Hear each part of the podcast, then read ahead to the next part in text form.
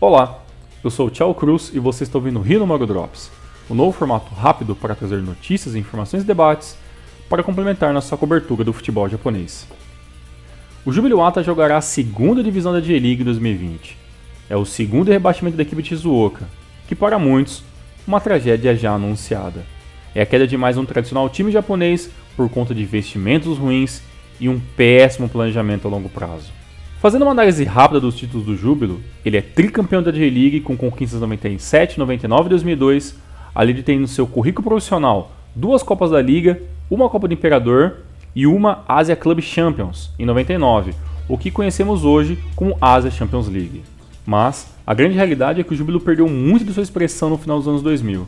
Os investimentos diminuíram e os jogadores saíram cada vez mais rápidos da equipe, tornando assim uma equipe formadora de jogadores muito mais do que competitiva. Em 2010, vimos seu último bom momento. Uma vitória da Copa da Liga foi um respiro para os seus torcedores. Mas Júbilo veio para 2011 com uma equipe muito modesta e teve assim seu último título, uma Suruga Bank contra o Independente da Argentina.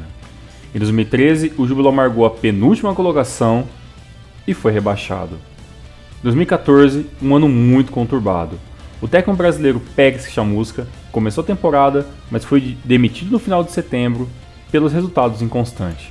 Para o seu lugar, veio o icônico ex-jogador Hiroshi Nanami, que apesar de nunca ter treinado uma equipe profissional, assumiu o júbilo e conseguiu manter a equipe nos playoffs. No entanto, a equipe perdeu para o Monte de Yamagata e os torcedores tiveram que amargar mais um ano na J2. Após retornar em 2016, a equipe não conseguiu fazer muitas coisas, em 2017, o seu melhor ano, um sexto lugar na liga e ficou entre os oito melhores na Copa do Imperador. Em 2018, o riso de rebaixamento bateria novamente na porta do júbilo. A equipe de Kawamata, Okubo e Shunsuke Nakamura ficou em 16 na colocação geral e disputou um playoff contra o Tokyo Verde. No entanto, o júbilo venceu por 2 a 0 e se manteve por um ano.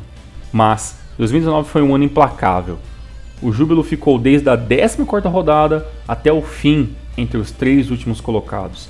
Nanami foi demitido no final de julho, mas nem a vida do experiente Fernando Gilbeiro evitou o inevitável. Para os torcedores do Júbilo, só resta a esperança de uma reformulação total da equipe e de mentalidade de seus dirigentes, para que o gigante de Wata retorne à elite do futebol japonês e lute por títulos, coisas que o Júbilo nunca deveria ter deixado de fazer. Eu sou o Tchau Cruz para o Rinomaru Drops.